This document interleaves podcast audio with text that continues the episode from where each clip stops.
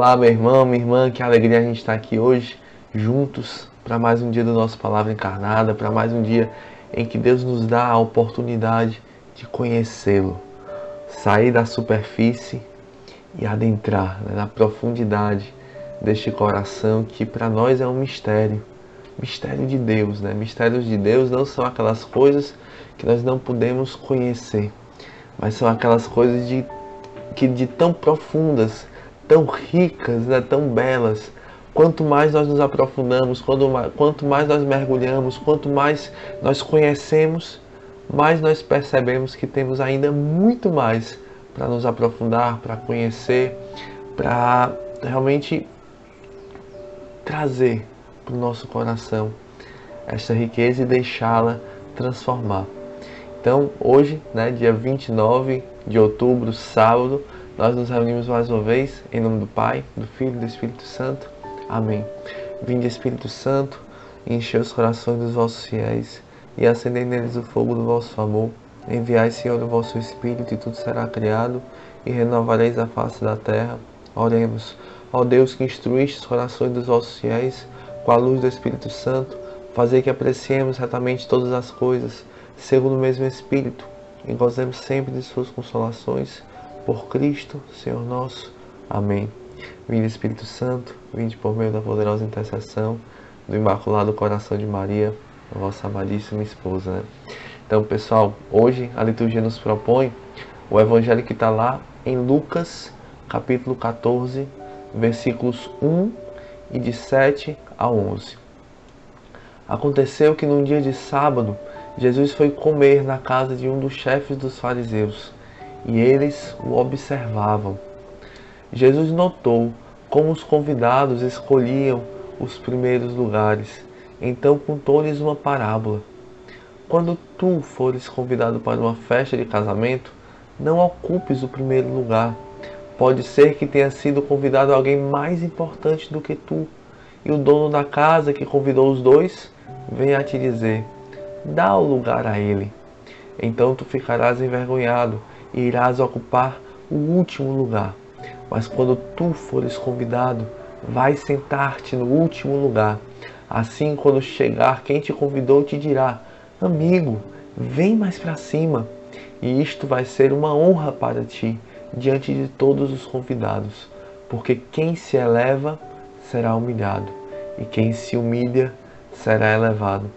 Meus irmãos, essas são para nós palavras da nossa salvação. Glória a vós, Senhor. Lendo que esse evangelho, né, é muito forte a gente perceber que não são apenas palavras. O evangelho, a palavra de Deus não são palavras, mas é o próprio Cristo encarnado ali, né?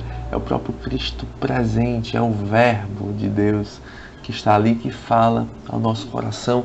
Eu sinto aqui vendo este Evangelho como se Jesus estivesse abrindo as entranhas do seu coração para a gente, nos ensinando: não, não é essa, é, não é esse o teu caminho de felicidade, não é o ter, não é o poder, não é o prazer, é o meu caminho, é o caminho da pobreza, é o caminho do serviço, é o caminho do despojamento, é o caminho da entrega total, é o caminho do consumir-se, é o caminho da santidade, é o caminho do amor, o amor doação, o amor total, o amor que se entrega preferencialmente por aqueles que não têm nada para te oferecer, porque aí você vai estar vivendo como filho de Deus, como um espelho daquele que te criou e que te criou a imagem e semelhança dele e que te chama a ser aquilo que tu nasceu para ser. Filho de Deus, espelho de Deus, presença de Deus no mundo. Então, assim, Jesus ele nos mostra aqui um caminho e à medida que nós vamos nos apaixonando por Jesus, pessoal, vai gerando também no nosso coração, naturalmente, quando nós olhamos o belo, quando nós olhamos a verdade, quando nós olhamos a luz, vai gerando no nosso coração também uma rejeição às trevas, à mentira, né? aquilo que, que nos afasta da beleza criada por Deus e desejada por Deus para nós e para o mundo. Então, a gente olhando essa passagem, a gente vê como Jesus vai mostrando esta beleza e vai também nos apontando aquilo que nós não devemos fazer. Assim como ele fez com esses chefes dos fariseus, Jesus estava, estava ali numa casa de pessoas poderosas, né, de pessoas influentes, de pessoas ricas. E Jesus ele vai sentindo onde está a raiz daquele pecado, porque aqueles homens não estavam ali ainda com o coração aberto. A passagem fala que eles observavam Jesus como que querendo pegar Jesus no contrapé. E muitas vezes nós somos assim também. Nós somos desconfiados com Deus, desconfiados com as coisas de Deus, desconfiados com os chamados que Deus nos faz. E vamos querendo ali testar Deus. Mas Jesus não quer isso de nós. Jesus nos quer pobres, livres, felizes, despojados, nos lançando corajosamente naquilo que Deus nos dá, naquilo que Deus nos chama a viver e a ser. Então, é, queria compartilhar agora aqui pra, com vocês, partilhar aqui com vocês uma frase que é muito falada na nossa comunidade, que é assim: ninguém briga pelo último lugar. Ninguém briga pelo último lugar. Nós brigamos pelo primeiro lugar. Nós queremos, nosso coração ainda tão apegado à carne, quer os lugares de honra, quer os aplausos, quer o reconhecimento, quer que a comunidade diga muito bem, muito bem, meu irmão, você foi ótimo, você foi maravilhoso, você está numa caminhada fantástica, parabéns, continue assim. A gente quer ter o nosso ego ali massageado, nós queremos ter ali os aplausos do mundo, mas nós não queremos a cruz, nós não queremos a humilhação, nós não queremos o escondimento, nós não queremos não ser reconhecidos por ninguém, fazer as coisas sem ninguém ver. Muitas vezes nós não temos ainda este coração livre, nós não temos ainda este coração despojado.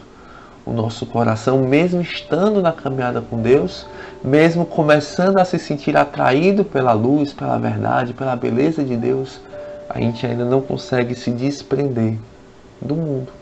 A gente ainda não consegue se desprender do homem velho totalmente. Nós precisamos nos desprender do homem velho para abraçar o homem novo. Nós precisamos morrer com o homem velho para nascer um homem novo. Não tem como nascer um homem novo sem morrer um homem velho. Não tem como nascer para Deus sem morrer para o mundo, sem morrer para o pecado. Precisamos morrer, precisamos perder, precisamos renunciar, precisamos abrir mão de uma vida que poderia ser para abraçar com toda a força do nosso coração a vida que Deus quer para você, que vai te fazer feliz. Então, quando a gente fala ninguém briga pelo último lugar, é um convite de Deus a abraçar aquilo que realmente importa. Porque toda riqueza, né, não apenas a riqueza material, mas os nossos apegos, né, às vezes apegos à pessoa, apegos a, a profissões, apegos à obra mesmo, a posições, a, a, que as coisas aconteçam como nós imaginamos que deve ser. Todo apego, ele é uma riqueza. E ele gera no nosso coração, como diz São Francisco, um instinto de defender aquilo que é uma propriedade ameaçada. E isso não vem de Deus, né? Eu queria ler aqui com vocês rapidamente um trechinho lá do irmão de Assis, que fala assim: Era o homem mais livre do mundo, nenhum laço ligava, fosse ao que fosse. Nada podia perder porque nada tinha. O que tinha a temer? Por que se preocupar? Por acaso a preocupação não é um exército de combate para a defesa das propriedades ameaçadas? O que pode preocupar quem nada tem e nada quer ter? O irmão não tinha roupa, nem comida, nem teto, não tinha pai, nem mãe, nem irmãos, não tinha prestígio, estima de concidadãos, amigos, vizinhos, e é na terra despojada e nua que nasce e cresce a alta árvore florida da liberdade. O pobre de Assis, não tendo nada, não tinha projetos nem ideias claras sobre o seu futuro, não tinha sequer ideais. É essa a grandeza e o drama do profeta. É um pobre homem atirado por uma força superior para um caminho que ninguém ainda percorreu, sem ter a certeza do êxito final e sem saber que riscos o aguardam na próxima encruzilhada.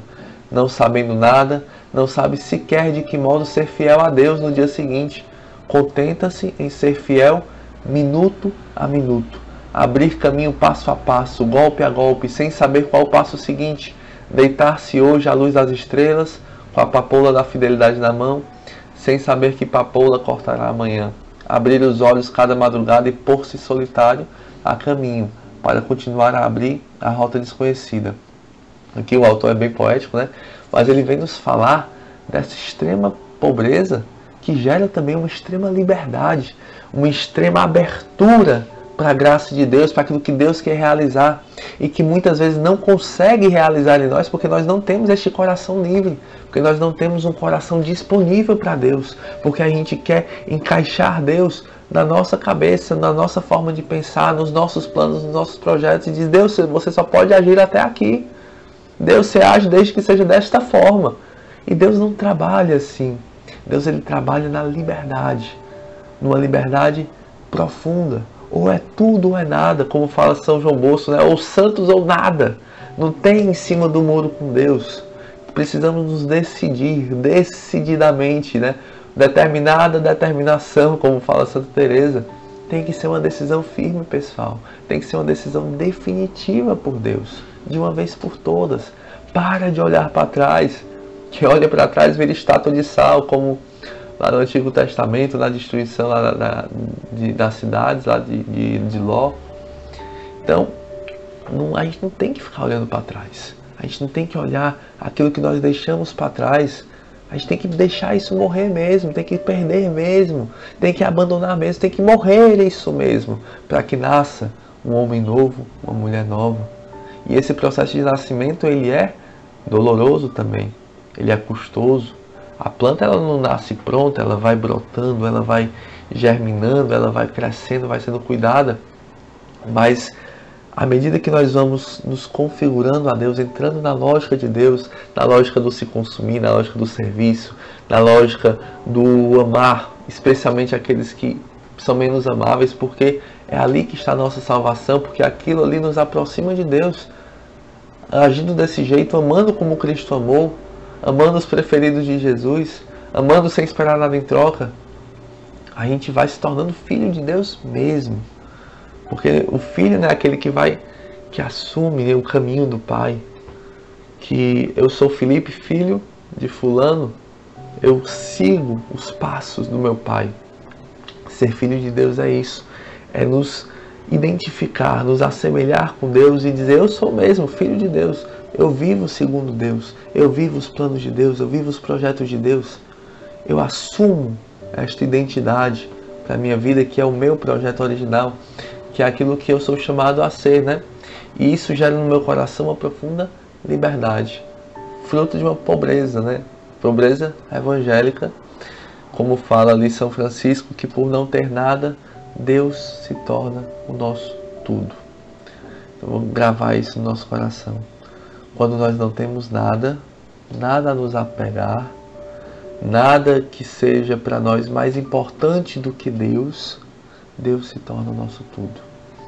Quando você diz, olha, pode passar tudo, pode passar trabalho, pode passar condição social, pode passar família, tudo vai passar. Só uma coisa permanece. Então nós nos quando a gente entende isso, a humildade, Vem daí, vem daí, porque a humildade ela é reconhecer a verdade. E a verdade é esta: Deus é eterno e nós não somos. Deus é o Todo-Poderoso e nós não somos. Deus, ele sacia o nosso coração, porque nosso coração foi criado para ele. Nós não damos conta disso, as pessoas não dão conta disso, as coisas muito menos dão conta disso. Reconhecer a verdade de quem Deus é e de quem nós somos, que nós precisamos de Deus. Nosso coração precisa de Deus e tem sede de Deus. E só Deus pode completar e saciar o nosso coração. Então, pedindo a intercessão de Nossa Mãe Maria, ela que foi toda de Deus, escrava do Senhor, e que nos ensina também a sermos nós, todos de Deus, escravos do Senhor, com Maria sempre. Ave Maria, cheia de graça, o Senhor é convosco. Bendita sois vós entre as mulheres, e bendito é o fruto do vosso ventre, Jesus. Santa Maria, Mãe de Deus, rogai por nós pecadores, agora e na hora de nossa morte. Amém. Em nome do Pai, do Filho e do Espírito Santo. Amém. Valeu, pessoal. Tchau.